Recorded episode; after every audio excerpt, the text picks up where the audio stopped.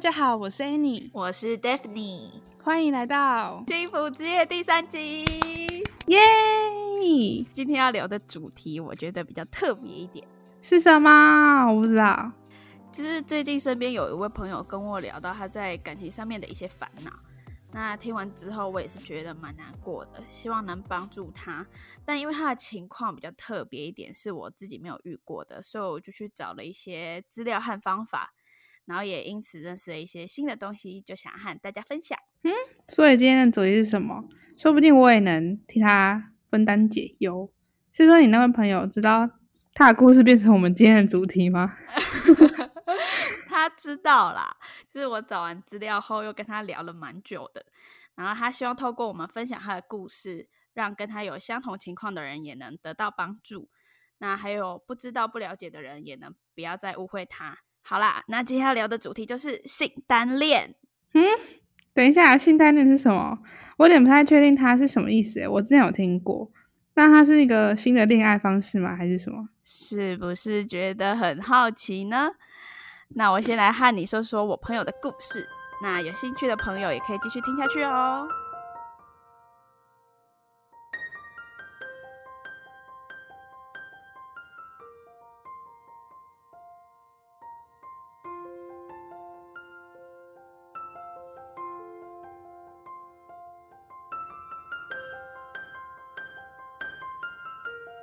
好，那我先跟你介绍一下我朋友。他呢，他是母胎单身，就是从来没有谈过恋爱。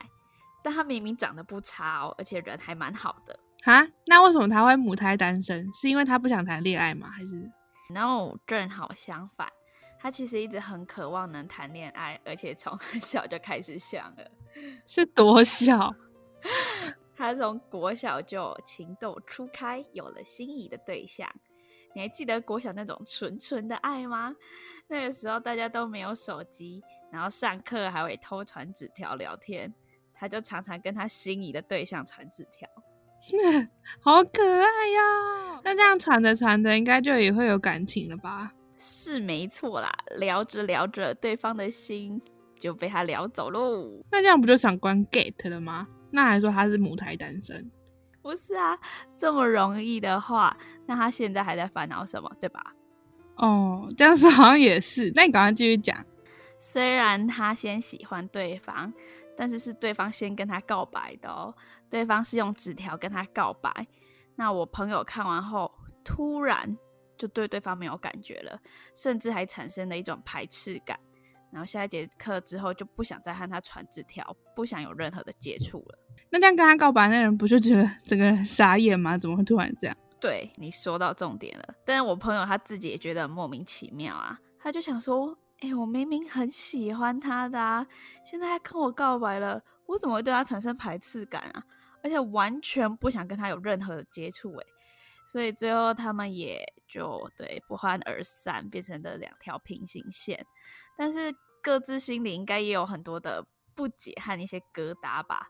就对方如果还记得这件事的话啦，他可能到现在还是不解。就明明他有试探过我朋友了，平常传纸条也那么开心，我朋友应该会喜欢他啊，怎么会变成这样？然后可能也觉得自己被玩弄了。但是我朋友也是打从心底不解为什么会这样。他最后替自己有找一些理由啦，就是觉得可能没那么喜欢对方吧。或是他还小，不懂什么是喜欢吧？嗯，这什么状况啦？我朋友自己一开始也不懂啊，然后后来他感情路还是不顺遂。那那你可以说说他有什么不顺遂的吗？接着就是他的国高中、大学，他都发生一样的状况，像是跟对方可能互相有好感，但只要他们太过好，或是互动比较亲密，有一些肢体上的接触。我朋友就会对对方产生排斥感，然后最后不理对方，就闹得蛮僵的，或是像之前一样，只要对方告白也会这样。更严重的是，只要他想到，只是想到哦，对方对他有好感，他们可能会在一起。明明对方只是有好感而已，还没有更进一步哦，他就会产生那种浑身不自在，觉得恶心，就没有办法继续喜欢对方了。什么啦？觉得恶心？等一下，这样这样，对方如果听到，一定觉得超难过的。但他自己也不好受啦。其实他自己也认真不懂，他想说会是害怕关系的改变吗？但也不会啊，他确实很想谈恋爱啊。最后他就开始怀疑自己是不是真的很渣，他也越来越不懂自己想要的到底是什么。甚至会觉得自己是不是心里有疾病什么之类的，他就开始变得有点就是封闭自己，然后不敢再去认识新的异性，或是跟身边的异性朋友太好。嗯，这样我觉得如果换成是我发生这样的状况，我也会觉得很无助，然后也会觉得自己感觉快要疯掉了。为什么会这样？那我前面不是有提到说想要帮助我朋友嘛？所以我后来有上网去查，发现。哎，也有一些人跟我朋友的情况很类似，哎，他们这种状态称为性单恋哦，所以这个就是我们今天的主题——性单恋哦。是的，没错，性单恋是指自己喜欢对方，但却不希望对方也喜欢你。那如果对方喜欢你的时候，你就可能会因为对方做了这样子的情感回应而想要消失逃避。那你知道性单恋其实跟心理学也有关吗？嗯。我不知道哎、那这样有什么关系啊？性单恋与逃避型的依附理论是有关的哦。简单来说，就是小孩的成长过程中，父母的教养方式会影响到小孩之后跟别人的相处模式。那这之中常是指妈妈。其实逃避型的小孩的母亲，或者是小孩的主要的照顾者，通常如果比较没有耐心，对小孩的状况啊、情绪表现都比较不敏感的话，甚至是表现出一些负面的反应，那就会造成逃避型依附的小孩，他们会对人产生排斥啊、退缩、减少依附别人的状况。那这种习惯性的回避跟压抑情绪，让他们从不接受妈妈的爱，会变成不接受他人的爱。哇塞，我都没有想过，其实长大后的恋爱也跟小时候爸妈对待我们的方式有关呢。有啊，原生家庭对我们的影响真的很大，所以不是有一种就是在找另一半的对象的时候会，会他的特征会选跟爸爸妈妈很像的人，可能也是受到原生家庭的影响吧，我猜。你是说恋父恋母情节吗？这怎么听起来好怪哦？我只是想说，后天我们的成长环境对一个人的影响也很大啦。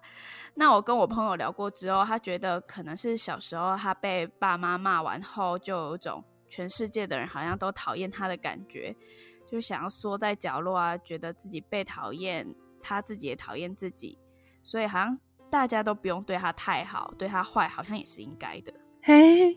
这样听完很想抱抱他哎，那为什么他会有这样的感觉？其实他自己也不知道，就是会有那样子的感觉。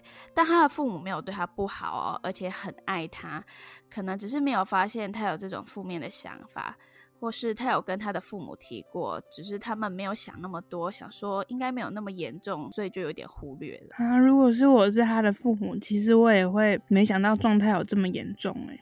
对啊，那后续对他们的影响就是他们会觉得自己不值得被爱，甚至最后会因为这样的情况一直的发生，就觉得嗯，自己干脆孤老终生算了。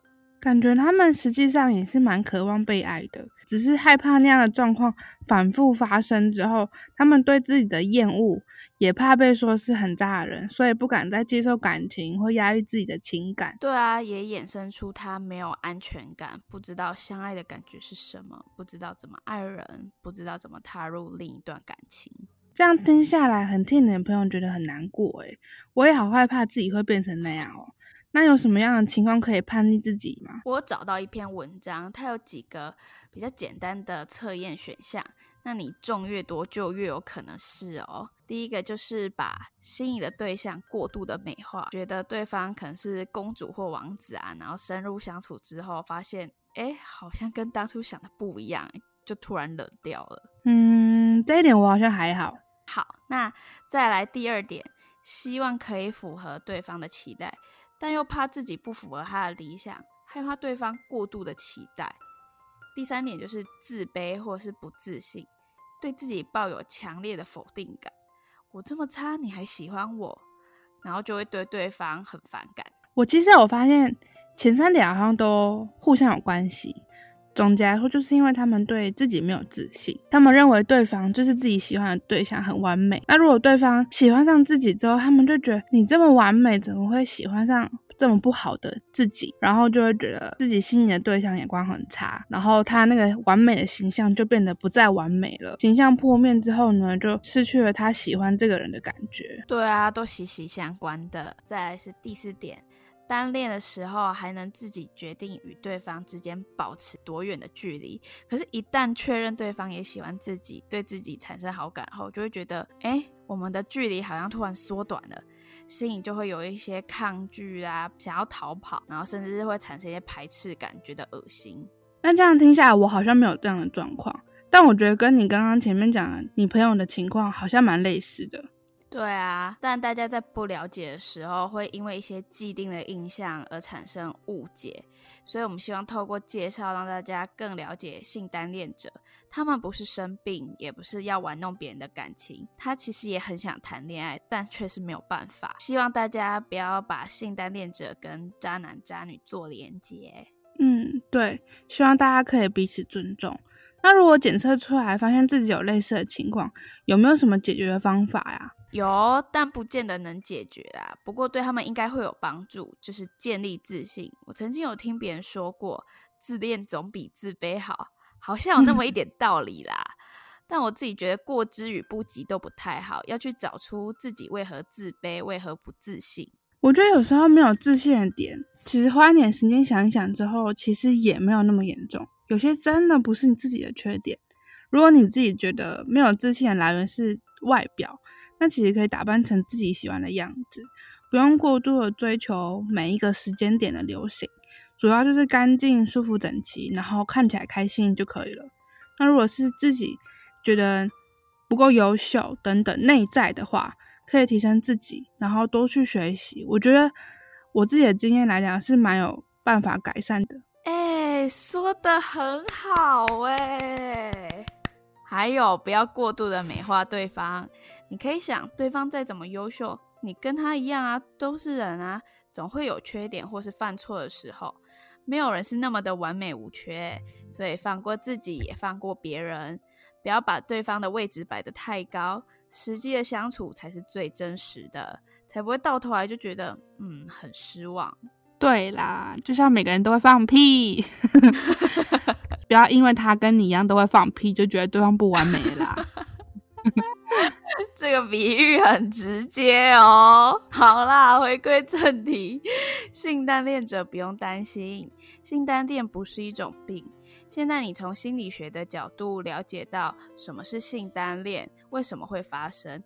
那测验之后知道自己可能是性单恋者的话，就可以跟着我们的方法来做改善，甚至可以解决哦。嗯，对啊，听了你朋友的例子，虽然会觉得蛮难过的，但其实我们会想要分享这一次的内容，也是想要让更多人了解性单恋，更是希望能够帮助有相同困扰的人，能为自己解决这个问题。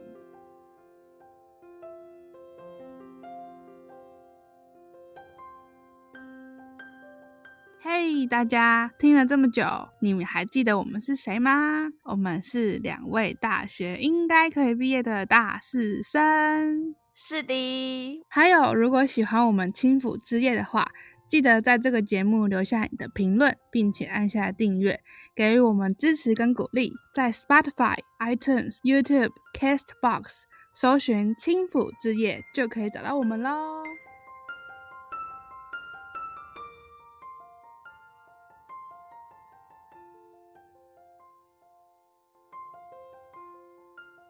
其实我觉得可以顺着自己的心，性单恋者现在可能只是还没有准备好，不知道自己想要的是什么。如果习惯单身的状态，也不用急着进入一段感情。没办法完全改善心态也没有关系啊，自己一个人也可以过得很好啊。先学着爱自己，接纳自己，这就是原本的你啊。都准备好了，才不会再恶性循环哦。对，我也是这么觉得。像我就觉得今天听到了很多，也学到了很多，了解到什么是性单恋，觉得很特别。也希望前面介绍性单恋的成因啊、解释，还有我们找到的测验，都能够帮助到大家。或许在不认识性单恋之前，可能会觉得有这样状态的人很渣，不能够接受。但我觉得还是可以适度给他们一些包容，因为毕竟这也不是他们愿意的。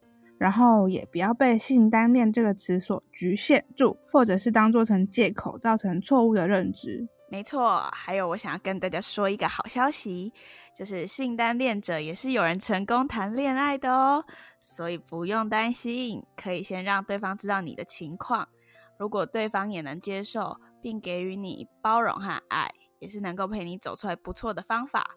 所以性单恋者还是有成功谈恋爱的案例。希望他们真的能够遇到对自己好的对象，所以真的不用过度担心和害怕啦。如果还是有很多问题没办法解决的人，也能去找心理咨商师，相信他们的专业可以帮你找出你纠结的原因，对人际关系也会有一定的帮助哦。嗯，真的有需要时，还是要交给专业的来。如果身边有这样的朋友，我们能做的呢，就是给他适度的关怀，来化解他们内心当中不安全感。那这样听完呢，如果你自己发现自己有可能是性单恋者，而且你想要改善这样的状态的话呢，总结来说有四个点可以帮助自己改善。第一个就是建立自己的信心；第二个，不要过度美化自己心仪的对象，因为这也是一种爱自己的表现；第三个就是学会接纳自己的不完美。第四点，如果以上三点都没有办法帮你解决的话，就要寻求专业的协助，为自己找到症结点。例如，你可以去看看心理咨商师，跟他们聊聊你自己的困难跟心境，都会对自己是一个正面的帮助哦。没错，感谢 Annie 帮我们做总结。那希望性单恋者都能脱离性单恋，希望大家有情人都能终成眷属喽。